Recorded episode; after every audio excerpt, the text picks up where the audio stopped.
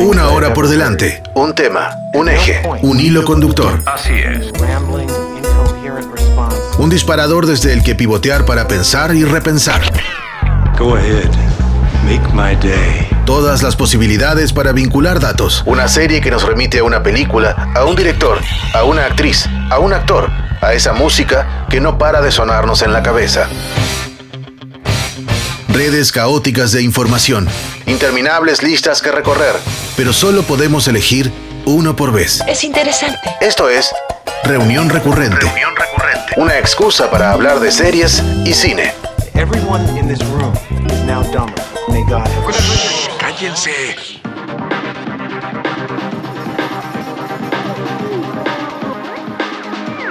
Estar en ella nos remite indefectiblemente a ese tiempo anterior a que diéramos la primera bocanada de aire. Venimos de un medio que parece haber quedado en algún lugar de nuestra memoria y solemos querer recrearlo, volver a experimentar esas sensaciones. Dejarnos llevar por lo que nos produce en el cuerpo y en las profundidades interiores nos coloca en un tiempo sin tiempos, más relajado o tal vez en la vorágine de movernos por ella, por esas cosas del deporte, de la actividad física, del disfrute del movimiento. Tenemos una gran cantidad de ella en nosotros. De hecho, en la mayor parte, somos ella. Ocupa buena parte de nuestros cuerpos. Cuando nos atacan los temores o las ansiedades o el calor, la sentimos correr por todas partes, de la cabeza a los pies. Pero así como suele mostrarse calma y tranquila y regalarnos momentos de placeres inmensos, cuando saca toda su furia, puede volverse atemorizante, demoledora. Puede arrasar con todo a su paso, es capaz de colarse por entre las rendijas más herméticas. La vida sin ella no sería posible. Nuestra vida y la de los seres vivos con los que compartimos, no siempre de la mejor manera, este planeta tan bello como acuciado. Bienvenides. Mi nombre es Eduardo Espínola. Esto es Reunión Recurrente. El tema de hoy, agua.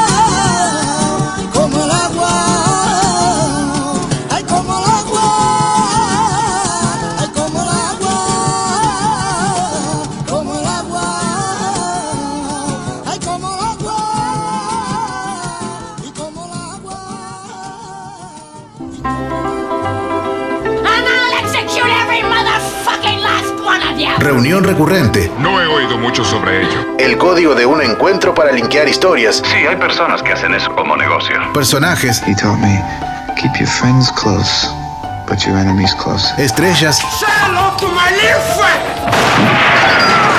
Recuerdos. Y canciones.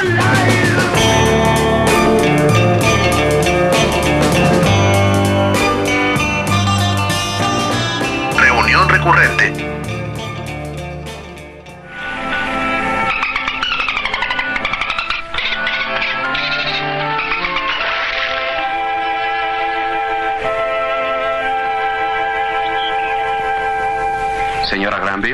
Sí. soy Porter Riggs. Me nombraron guardia de aquí. ¿Qué tal? Esos diablillos son mis hijos. Sandy Encantada, Sandy. y Bob.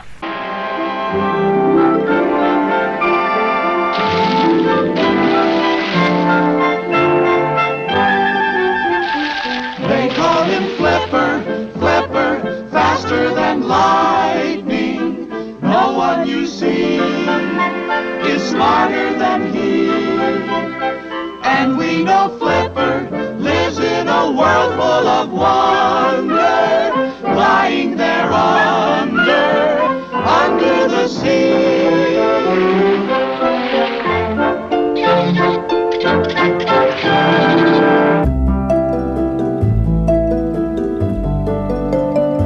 La tele desde sus inicios puso en el agua y en los animales su mirada y una serie que unió estas dos búsquedas fue Mi amigo Flipper o simplemente Flipper como la conocimos aquí y en otros países hispanoparlantes. Estuvo en el aire entre 1964 y 1967. Fueron 88 capítulos en los que el eje y el protagonista obviamente era Flipper, el delfín que llevaba ese nombre, el delfín que era el protagonista de cada una de estas historias, que en realidad deriva de una película de 1963 protagonizada por Chuck Connors.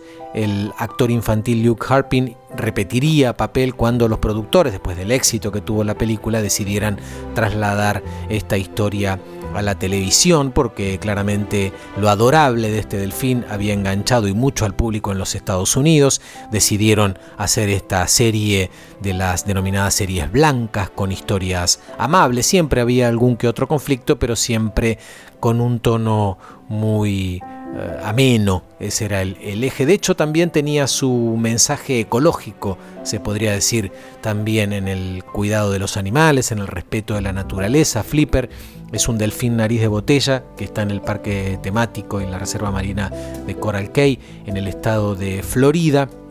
La serie está protagonizada por los delfines amaestrados por Rick O'Barry y también aparecen el guardián Porter Ricks y sus dos hijos, Sandy y Bud, a quienes escuchábamos en este doblaje latino, en, el audio que, que, pudimos compartir hace un ratito.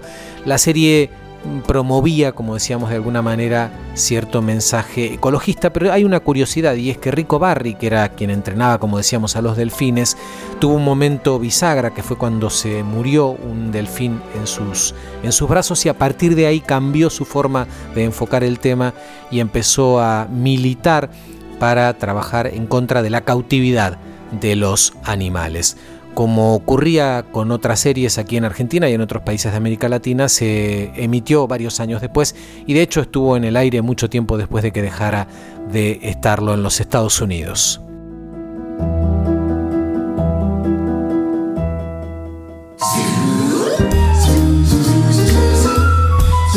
Cliquear con el botón derecho del mouse.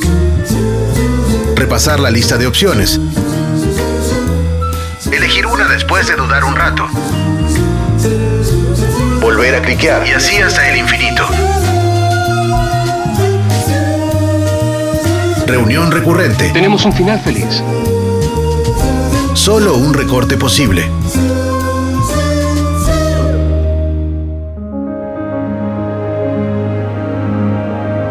Claudia Aboaf es escritora, autora de las novelas Medio grado de libertad, Pichonas, El rey del agua y El ojo y la flor.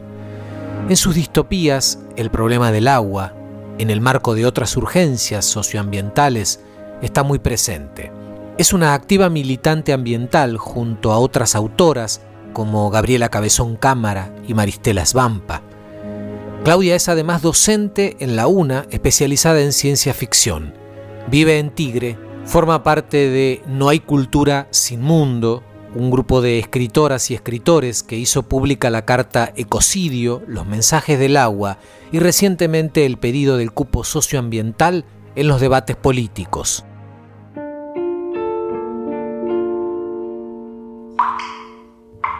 yo vivo en Tigre, estoy en línea de aire, no estoy sobre el agua, pero en línea de aire digamos que estoy a 2.000 metros del río Luján. Lo que veo por la ventana es un humedal con la escasa selva blanca, como se llama aquí la, vegetación de los humedales que, queda. Vivo a diario, digamos, lo que es el aplastamiento de los humedales a partir de la edificación inmobiliaria, pero mi relación con el agua es muy profunda en el sentido y abundante, como te decía, porque, bueno, esto de vivir en Tigre, a pesar de que estoy lejos de la ciudad de Tigre, y vivir cerca del agua, bueno, me fue llevando primero a practicar el remo tradicional, y poder salir, que es una maravilla, es privilegio, poder salir en silencio, remando por los arroyos, con los sauces que enmarcan los cursos de agua. evolucionó el remo en la natación, o sea, también después pude tener una embarcación con motor y entonces eh, me desplacé hacia la segunda sección y en la segunda sección que ya está menos contaminada, hay menos casas, hay menos habitantes, bueno, es un buen lugar para, para sumergirse, para sumergir el cuerpo, para andar nadando con los ojos refilando el agua marrón, ¿no? Ese agua tan, tan de ese color de león, ese color ámbar, el color del barro, es el agua que, que, podés ahí percibir claramente cuando estás sumergida, cuando vas nadando, podés ver, bueno, el agua no es que ha renunciado a su condición incolora, sino que tiene sedimento flotando y esos sedimentos barrosos son los que le dan esa coloración.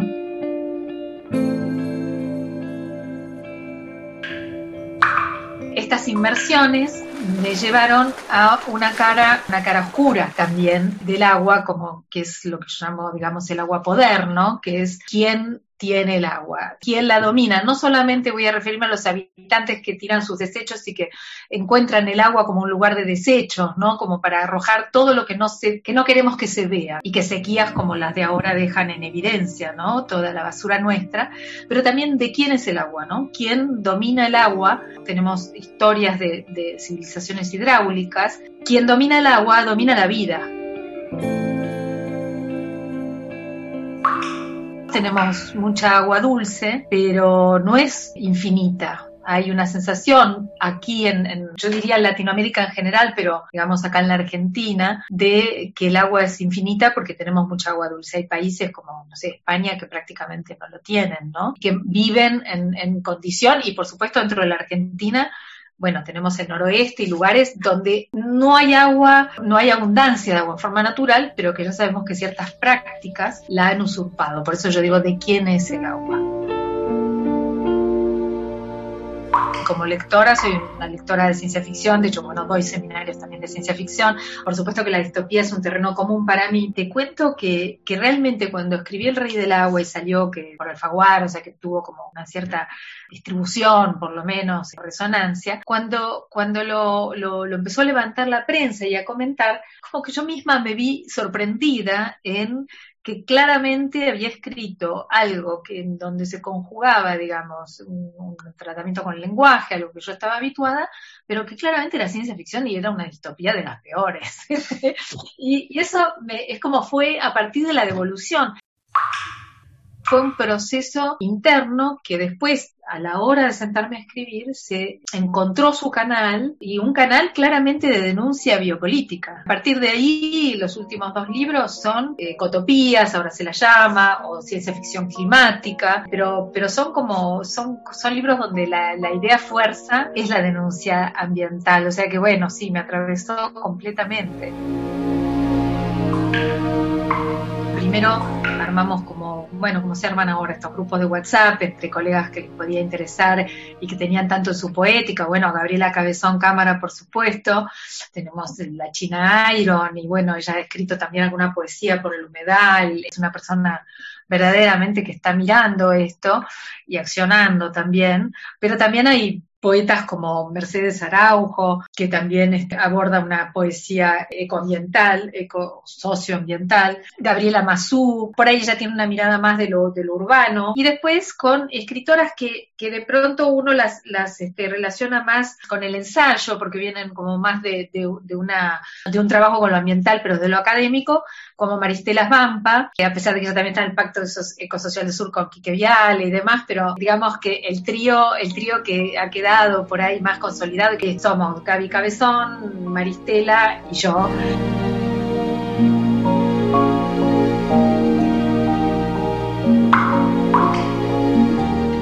Rey del agua, yo estaba pensando en el agua como mercancía, estaba pensando que el precio del petróleo comenzaba a bajar y que entonces ya no tenía esos, esos buques, enormes buques superpetroleros, se podían transformar en, en buques aguateros para exportar a países porque el, el precio del, agua empezaba a, valer, era el nuevo oro líquido, ya no el petróleo, cosa que está sucediendo. Esa fue la mirada que fui acuñando, digamos, en, la, en, este, en este devenir de, y en esta inmersión en, lo que es, es, este sistema de ríos, arroyos, lo que es el delta. Luego sucede esto, ¿no? Que entonces el agua eh, cotiza en Wall Street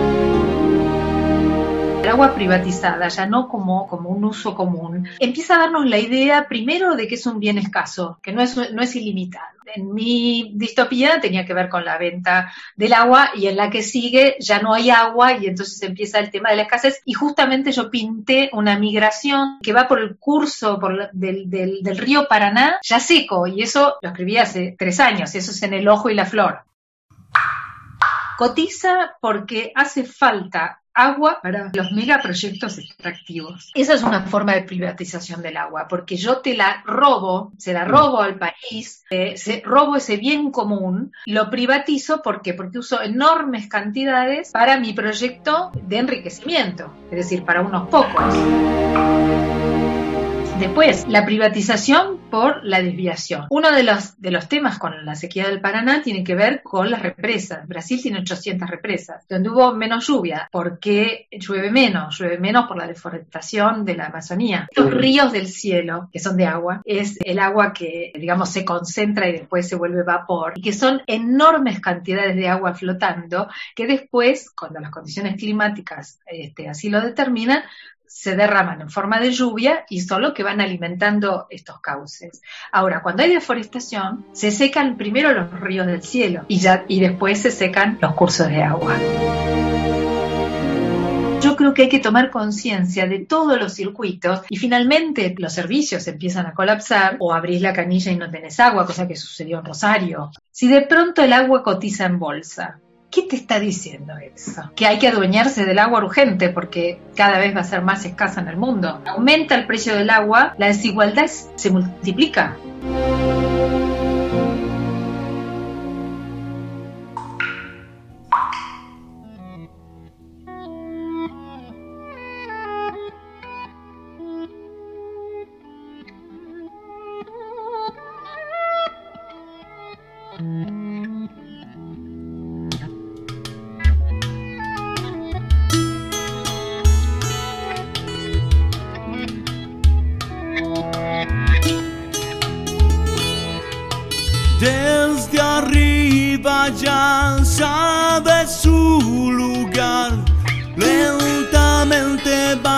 Llegando acá.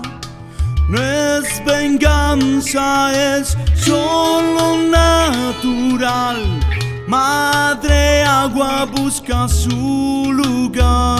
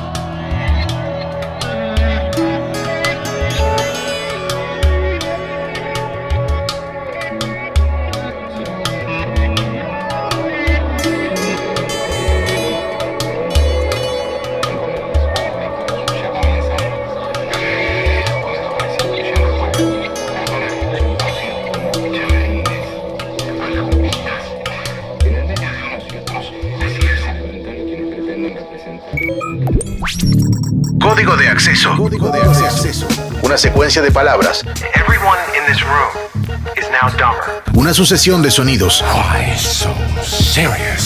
un eje temático, Hermosa producción. reunión recurrente, un punto de contacto. Sí, así es. Si les hablara de ella, de la princesa sin voz, ¿qué les diría?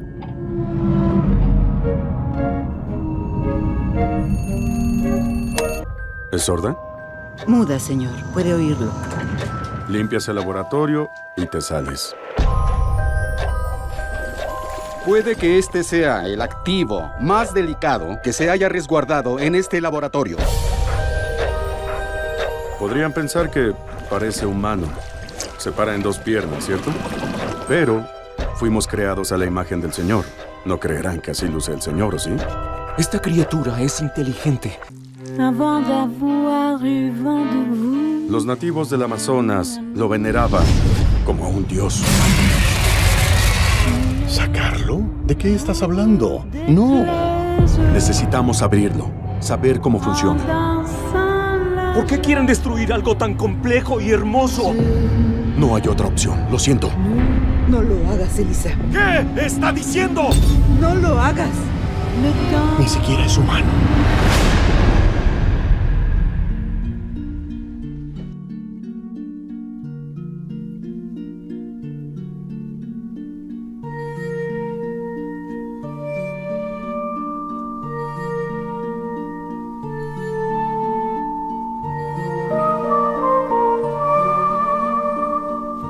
La forma del agua, The Shape of Water de 2017, es otro de esos proyectos deslumbrantes del director Guillermo del Toro, que además escribió el guion de esta película junto a Vanessa Taylor, que fue protagonizada por Sally Hawkins, Michael Shannon y Octavia Spencer, entre otros.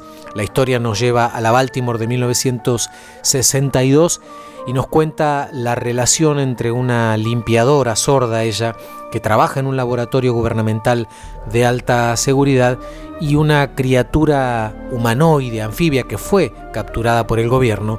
Hay fines dramáticos detrás de este proyecto en nombre de la ciencia. A partir de ahí se va a desatar una aventura de la protagonista por evitar ese doloroso y seguramente trágico destino de la criatura en cuestión.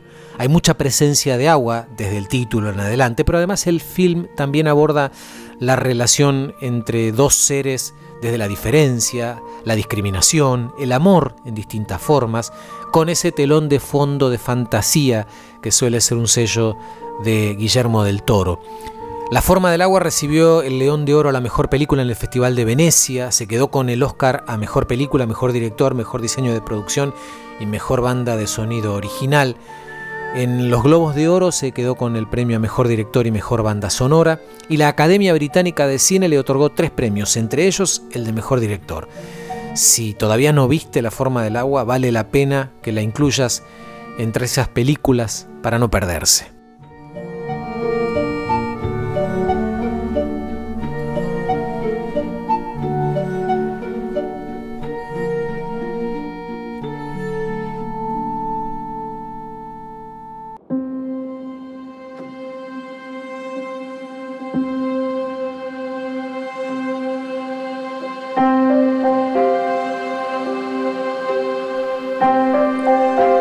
Jorge rema.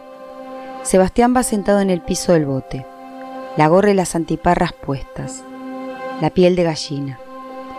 El aire de la mañana todavía está frío. Jorge mide con el remo la profundidad. La marca es más alta que su hijo.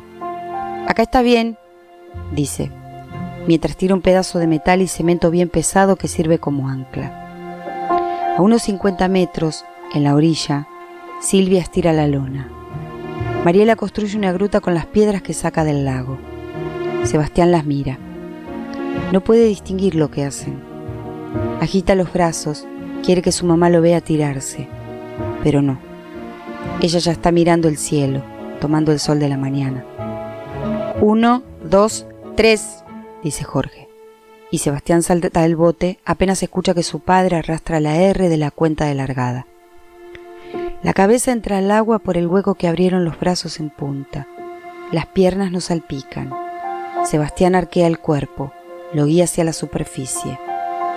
Jorge mira mientras junta el peso y mueve el bote para acompañar a su hijo. Sebastián patalea, rítmico, relajado, continuo.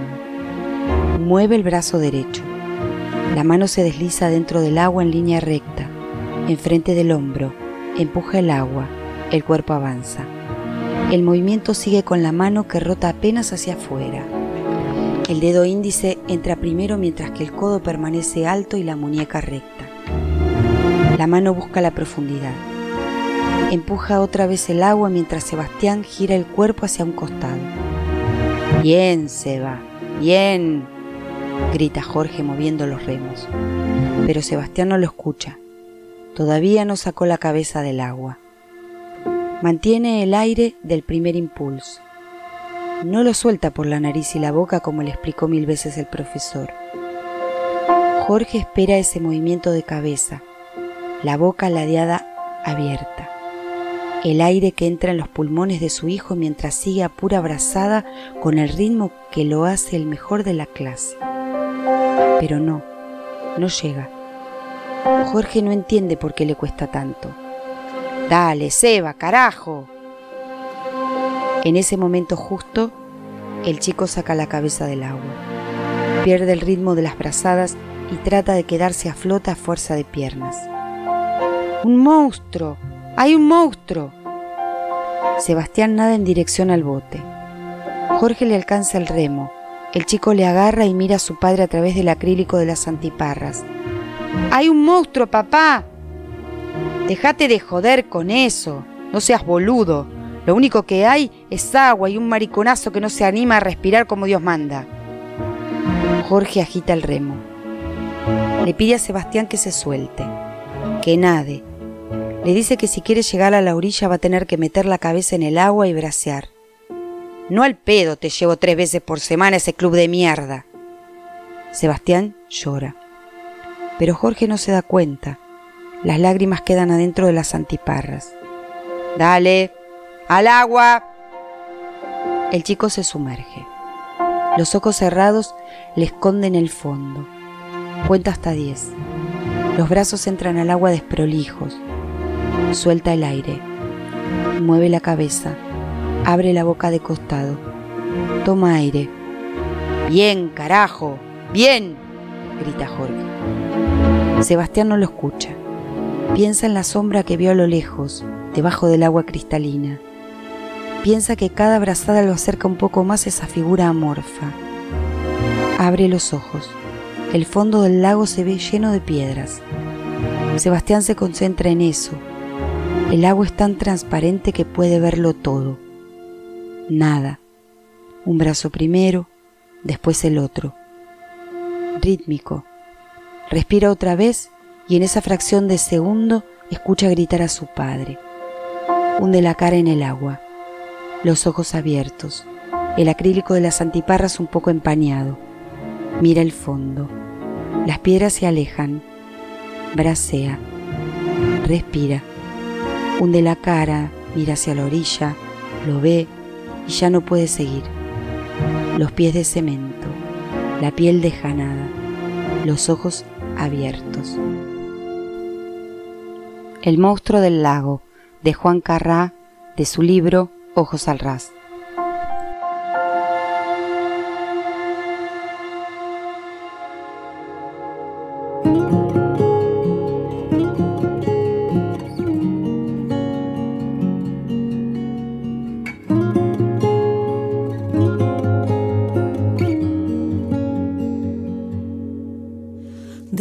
Me decía esta es la forma correcta de andar y de dirigirme a quien tuve delante. De grande me costó a tropiezos poder darme cuenta que había que volver a ser niña y desenseñarme cómo callar, cómo dejar atrás lo que te pega.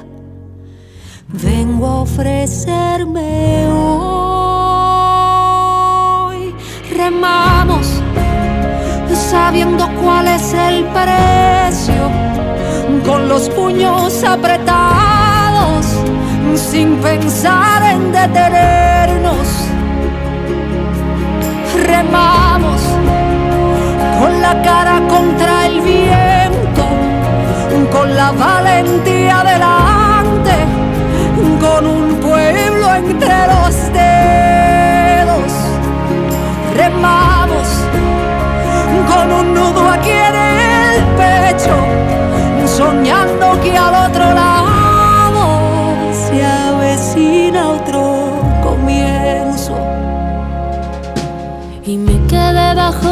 lluvia aunque la voz se canse. Total es lo único que queda que no se ha quebrado. Donde hay dolor y falta luz que mi garganta cante. Que en la canción agarren fuerza mis pies anclados cómo callar, cómo dejar atrás lo que te pega. Vengo a ofrecerme hoy,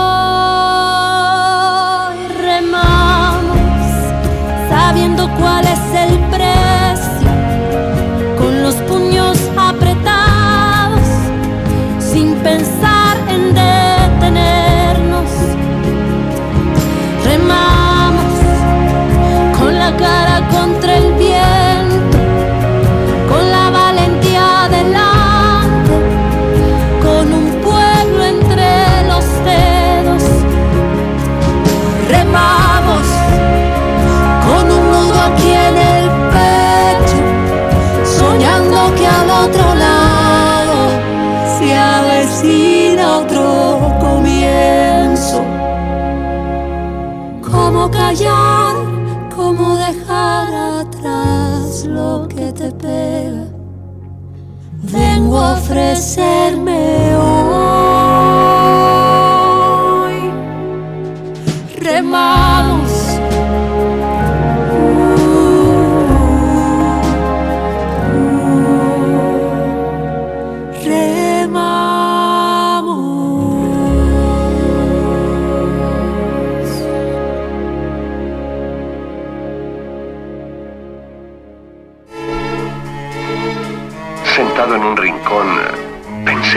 clase de cosas. Esa cara que nos suena en la serie que empezamos a ver. Una canción que suena en una peli y que tarareamos, pero no podemos recordar por qué. Un nombre que nos suena de algo. ¿Por qué me dice todo esto? Reunión recurrente. Atando cabos.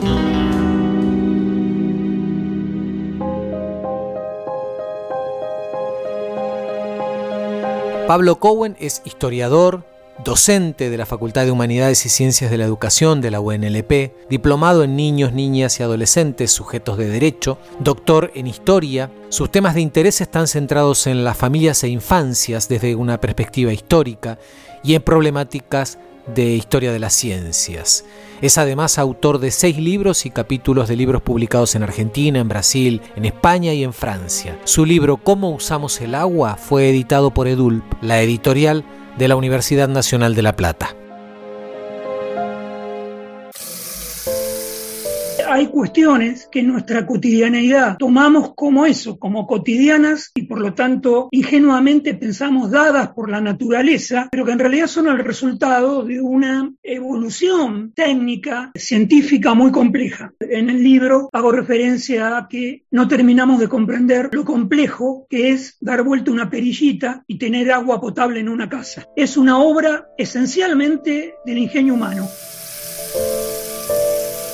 si bien nuestro planeta es de agua, nosotros estamos compuestos en gran medida por agua, todo ese gran universo acuático en el cual nosotros estamos inmersos, solamente una pequeña proporción es potable. tenemos que tomar conciencia que no es natural abrir un, un, grifo, tirarlo y que salga agua que podamos tomar. Las culturas del pasado prosperaron, decayeron, hicieron guerras, fundamentalmente por el tema del agua. Hay toda una tendencia en los últimos años con una idea no del todo cierta. En el futuro va a haber conflictos por el tema del agua. Ya lo hubo en el pasado, los hay hoy y seguramente se van a hacer más graves en un futuro. Vivimos en un siglo XXI con patrones demográficos, urbanísticos muy distintos a los de hace 100 años atrás. El consumo de agua ha aumentado eh, per cápita en casi todos lados, pero se hace cada vez más difícil encontrar el financiamiento para lograr un reservorio de agua para estas megalópolis, digamos, que están apareciendo en todas partes del mundo, pero que además sea un proyecto sustentable. Es decir, que yo no me encuentre con el problema de no tengo agua a cada 20 o 30 años. Muy probablemente la cultura maya haya decaído por un problema de acceso al agua. Las culturas de, la Mesopotamia asiática, estas que se desarrollaron entre el Tigris y el Éufrates, habrían decaído también por un problema de acceso al agua potable. Roma, la ciudad más grande de la antigüedad, se decía que los, los gobernantes romanos otorgaban pan y circo. Hay que agregar otro término, pan, circo y agua. Esta problemática siempre ha estado muy cercana, sobre todo a las culturas urbanas, pero también en esas culturas agrícola-ganaderas que necesitaban tener acceso al agua, evidentemente, para producir una mayor cantidad de alimentos. Yo estoy hablando de sociedades enteras, pero también tenemos, por supuesto, los acercamientos más o menos personales a una problemática central que es la higiene personal, cómo entiendo la higiene o cómo se puede entender la higiene en un momento dado de la historia o del estadio de un pueblo. Vemos que a lo largo del tiempo, y en esto la historia no, no puede ser muy útil, podemos advertir cómo se fueron creando prácticas, costumbres que tienen que ver con una valorización del agua o una no valorización del agua o una indiferencia frente a los problemas del agua. Ya desde el propio proceso de hominización, es decir, el proceso por el cual nos hemos transformado en Homo sapiens sapiens, el problema del agua siempre estuvo presente. El objetivo era manejarnos con cuatro o cinco ideas, fuerza, ideas importantes que deberíamos conocer y ejemplificarlas, tomando, si vos querés, a veces historias que tienen que ver específicamente con la vida cotidiana y cómo yo a través de la vida cotidiana o la historia de la vida cotidiana puedo rastrear esa marca que el agua ha dejado en la, ha dejado en la historia. Sabemos que muchas veces sobre todo para determinados lectores, como pueden ser a veces niños y adolescentes, una historia más o menos pintoresca de la vida cotidiana puede llevar a ahondar esa problemática en lecturas futuras.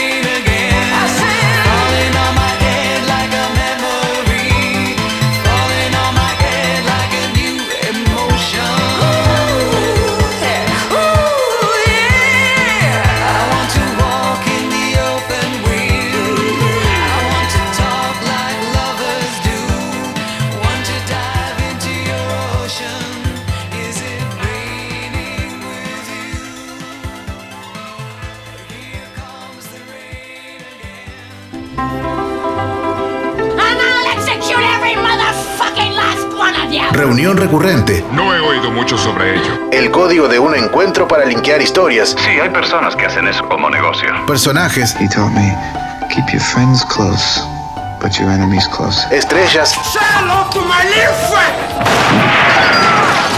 Recuerdos. ¡Altete la puta madre que te parió! Y canciones.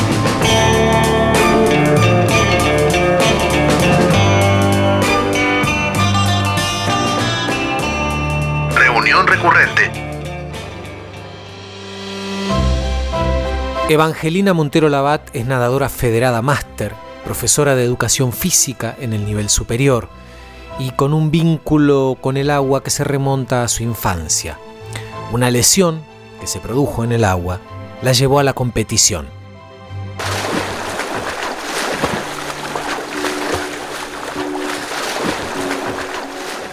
Siempre tuve vínculo con el agua porque tengo un papá que eh, siempre nos, bueno, yo tengo una familia grande con muchos hermanos y siempre estuvimos cerca del agua, ya sea yendo de vacaciones o eh, teniendo pileta en, nuestra casa, digamos, de, de, chicos. Así que es como que el agua siempre estuvo cerca mío y siempre me gustó mucho. La práctica corporal así sistemática de, de, empezar a nadar tiene un origen bastante medio raro porque eh, si bien yo aprendí a nadar de chica porque me enseñó mi papá, porque fui a nadar, porque me gustaba, nunca practiqué natación, digamos. En unas vacaciones tuve un accidente en el agua justamente en el agua y tuve una fractura, una lesión muy, muy delicada, crónica. Bueno, y parte de la rehabilitación de esa lesión se inició en el agua, porque bueno, en el agua los traumatismos se sienten menos, es como que es más fácil hacer la rehabilitación. Entonces ahí empezó mi vínculo, digamos, con el agua desde una práctica sistemática de tener que ir todas las semanas a hacer determinados ejercicios para recuperarme.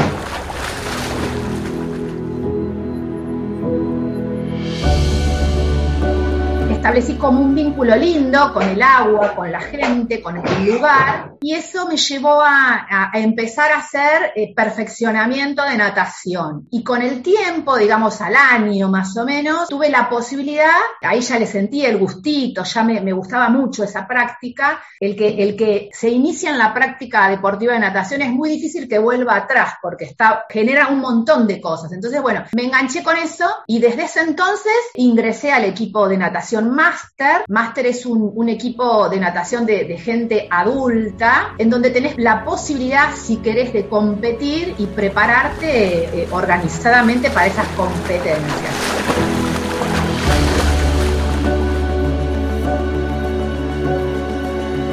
En el agua la competencia tiene algo particular porque el cuerpo, yo he participado de otras competencias a nivel, digamos, entre comillas, terrestre, ¿no? Pero el agua provoca una cosa en el cuerpo que no provoca otras, otras, otras disciplinas, por lo menos a mí, ¿no? No es lo mismo ir a correr que ir a nadar, el, el, cuerpo en el agua toma otra dimensión, entonces es como que fue como un combo de cosas, por un lado el placer y, y el bienestar que provoca estar en el agua, y por otro lado un club también donde tengo mucha pertenencia y un grupo de gente que, que te va llevando a todo eso. El sumergirse en el agua, yo lo que, la experiencia que tengo o lo que me sucede en el cuerpo es que sentís como una, bueno, liviandad, una sensación también de bienestar, de plenitud, porque más allá de que yo compito y entreno, a mí me gusta meterme al agua, me gusta estar en el agua.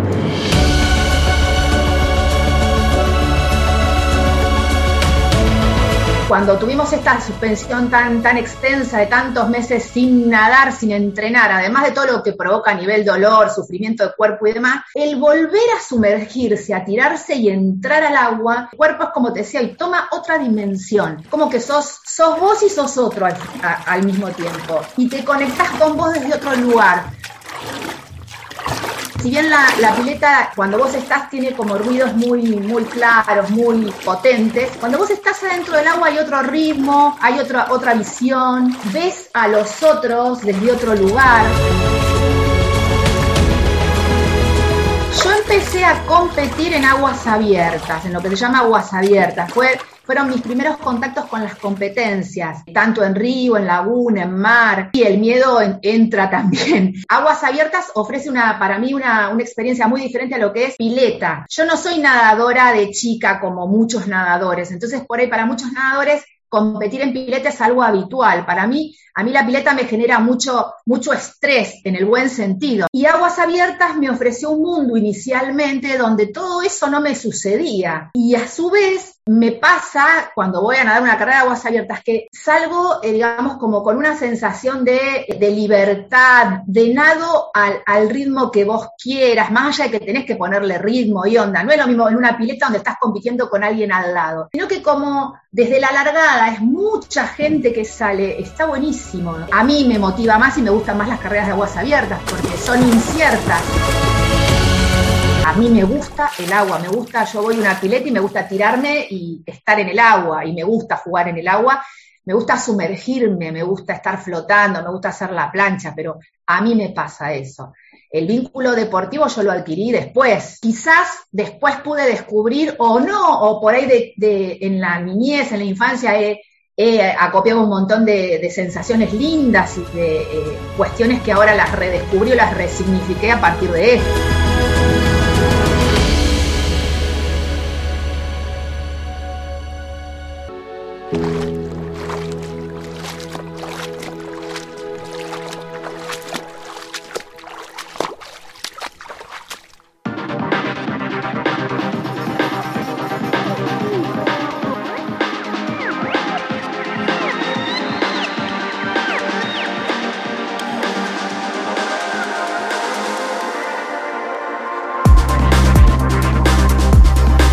Todavía nos queda agua de la que disfrutar, en la que movernos, con la que seguir sosteniendo nuestra existencia en este planeta, en el que hay mucho de ella, aunque no toda nos sea propicia, al menos no para subsistir como seres vivos.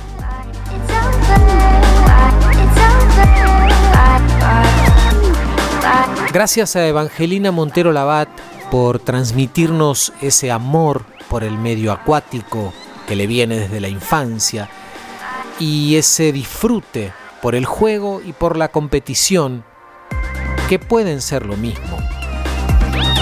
Gracias a Claudia Boaf por contarnos acerca de sus distopías en las que el agua no abunda o ya no existe y por difundir un mensaje claro cuando se trata de cuidar el planeta.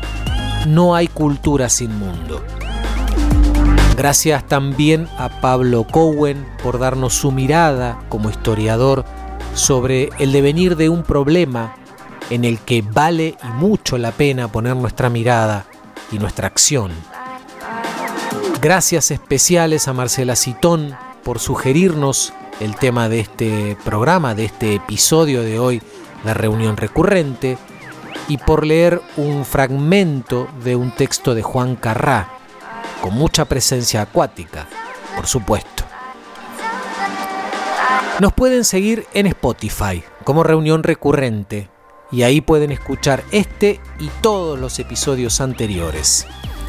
El lunes que viene, a las 21 horas, nos volvemos a escuchar acá, en Universidad 1075.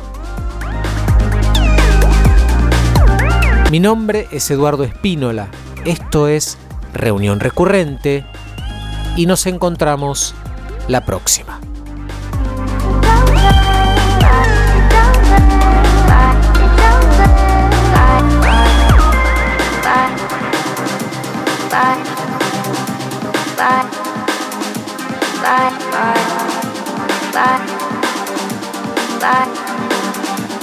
Bye, bye, bye.